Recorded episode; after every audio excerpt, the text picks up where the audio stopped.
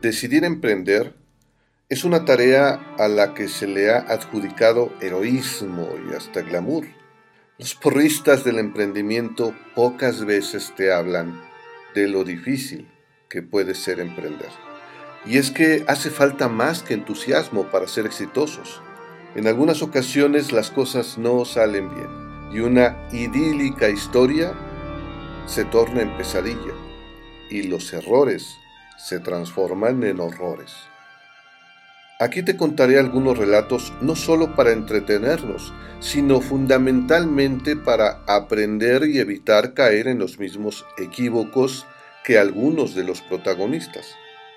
No todos serán casos desastrosos, algunos serán muy exitosos, que quizá en algún momento causó pesadillas a sus protagonistas, pero luego pudieron sobreponerse y aunque quizá no salió como esperaban, pudo haber salido incluso aún mejor su historia de emprendimiento. Soy Humberto Vergara, consultor y coach de negocios, autor, speaker y docente en temas empresariales. Y esto es Historias de Terror Emprendedor.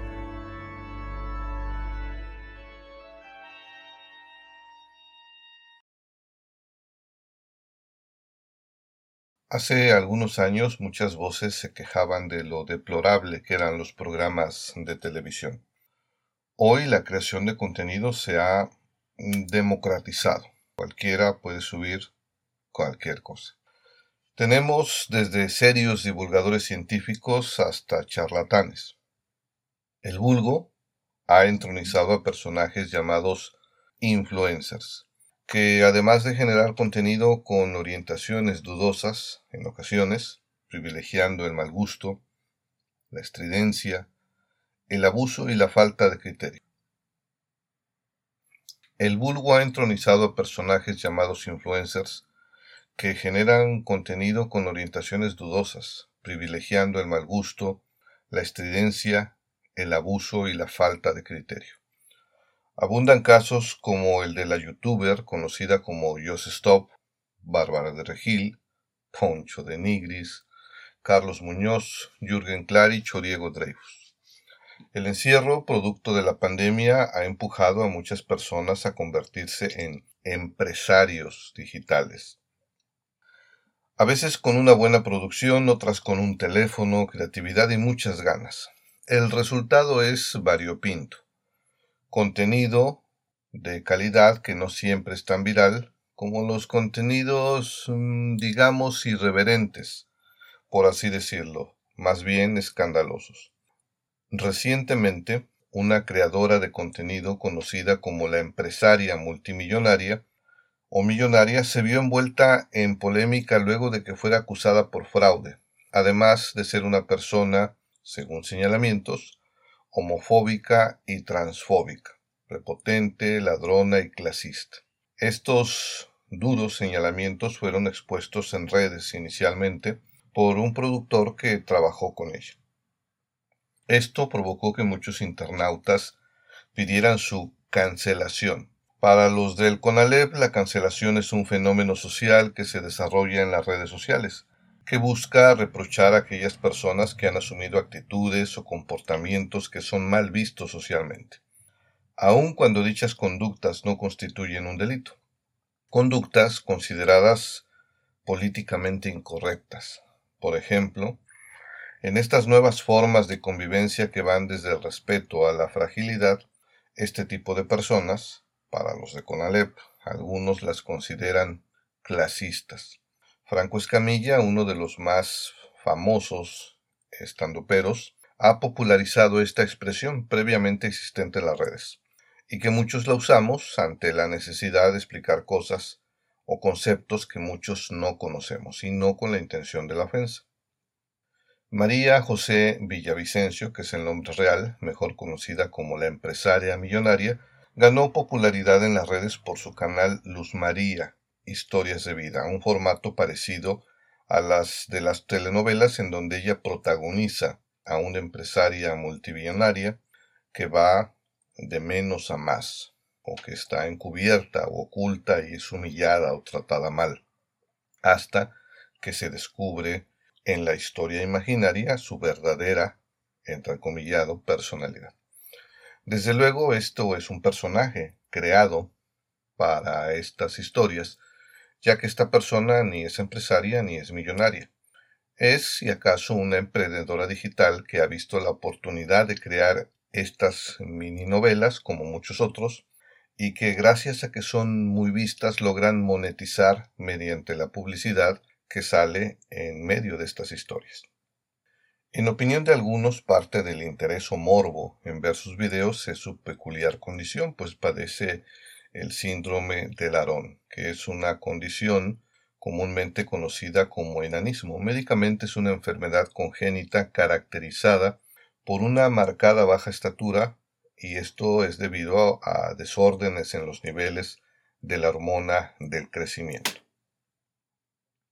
Esta influencer ha conseguido tener millones de seguidores y reproducciones en sus videos, básicamente en las plataformas YouTube y TikTok. Gracias a esta popularidad, fue invitada a la reciente entrega de los MTV Miau, donde compartió escenario con la cantante Dana Paola y muchos otros personajes conocidos. Los MTV Millennial Awards, cuyas siglas son Miau, con W son la premiación realizada por el canal de MTV Latinoamérica y reconocen a lo mejor de la música, redes sociales y entretenimiento. Sin embargo, las mismas plataformas que la hicieron famosa ahora son las que se han encargado de cancelar o de buscar cancelar su nombre, es decir, criticarla, exponerla, buscar que dejen de seguirla y consumir sus contenidos digitales luego de que un empresario asegurara que Villavicencio es una persona prepotente y fraudulenta. En Twitter fue donde el productor Ricardo Fragoso publicó un comunicado donde expuso algunos de los presuntos incumplimientos de contrato que esta mujer realizó durante su reciente visita a México hace unos días.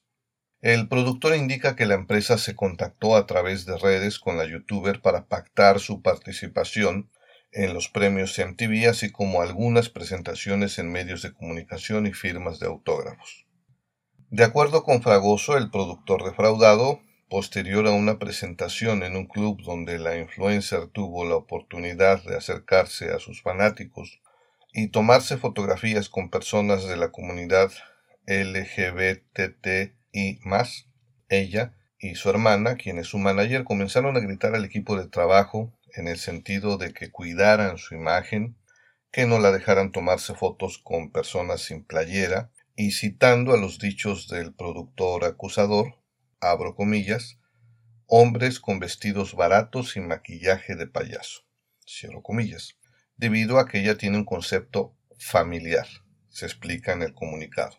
Además, de en otra ocasión rechazar los servicios de una maquillista discriminándola por ser parte de la comunidad LGBTI Toda esta polémica hizo relucir otras acusaciones hasta entonces poco conocidas.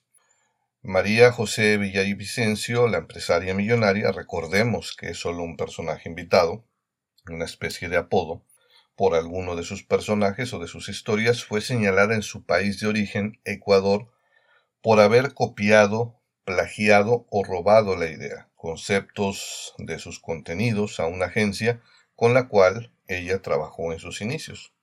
Por toda esta polémica que se desató en las redes sociales, la influencer salió apresuradamente de México, debido precisamente a esos señalamientos y a la acusación formal por fraude y otros delitos que se inició en la Fiscalía de la Ciudad de México, en donde se busca que devuelva en esa acusación los más de 400 mil pesos que se le pagó por una serie de presentaciones, entrevistas en diversos programas, eventos y hasta grabaciones, que no cumplió.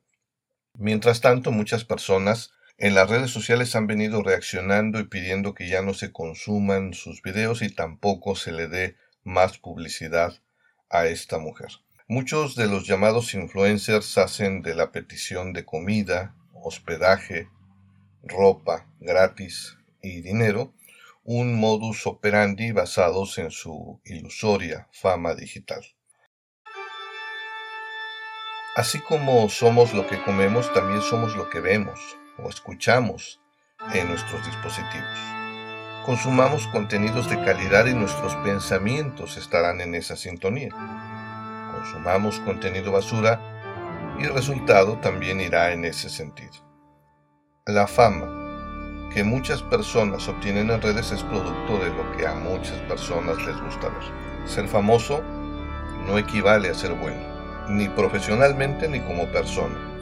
Esta reflexión va más allá de este caso, es una reflexión en general en función de las acciones o actitudes que muchos emprendedores digitales o influencers incurren. La notoriedad funciona como levadura. La popularidad magnifica lo que eres, en el plano personal y en el rubro profesional. Potencia tanto lo bueno como lo malo. Y así como el público entroniza, también castiga o cancela.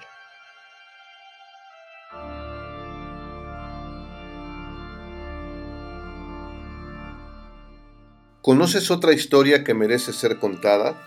Compártela en nuestras redes sociales. Búscame en Facebook, Twitter, Instagram o TikTok como arroba terror emprendedor.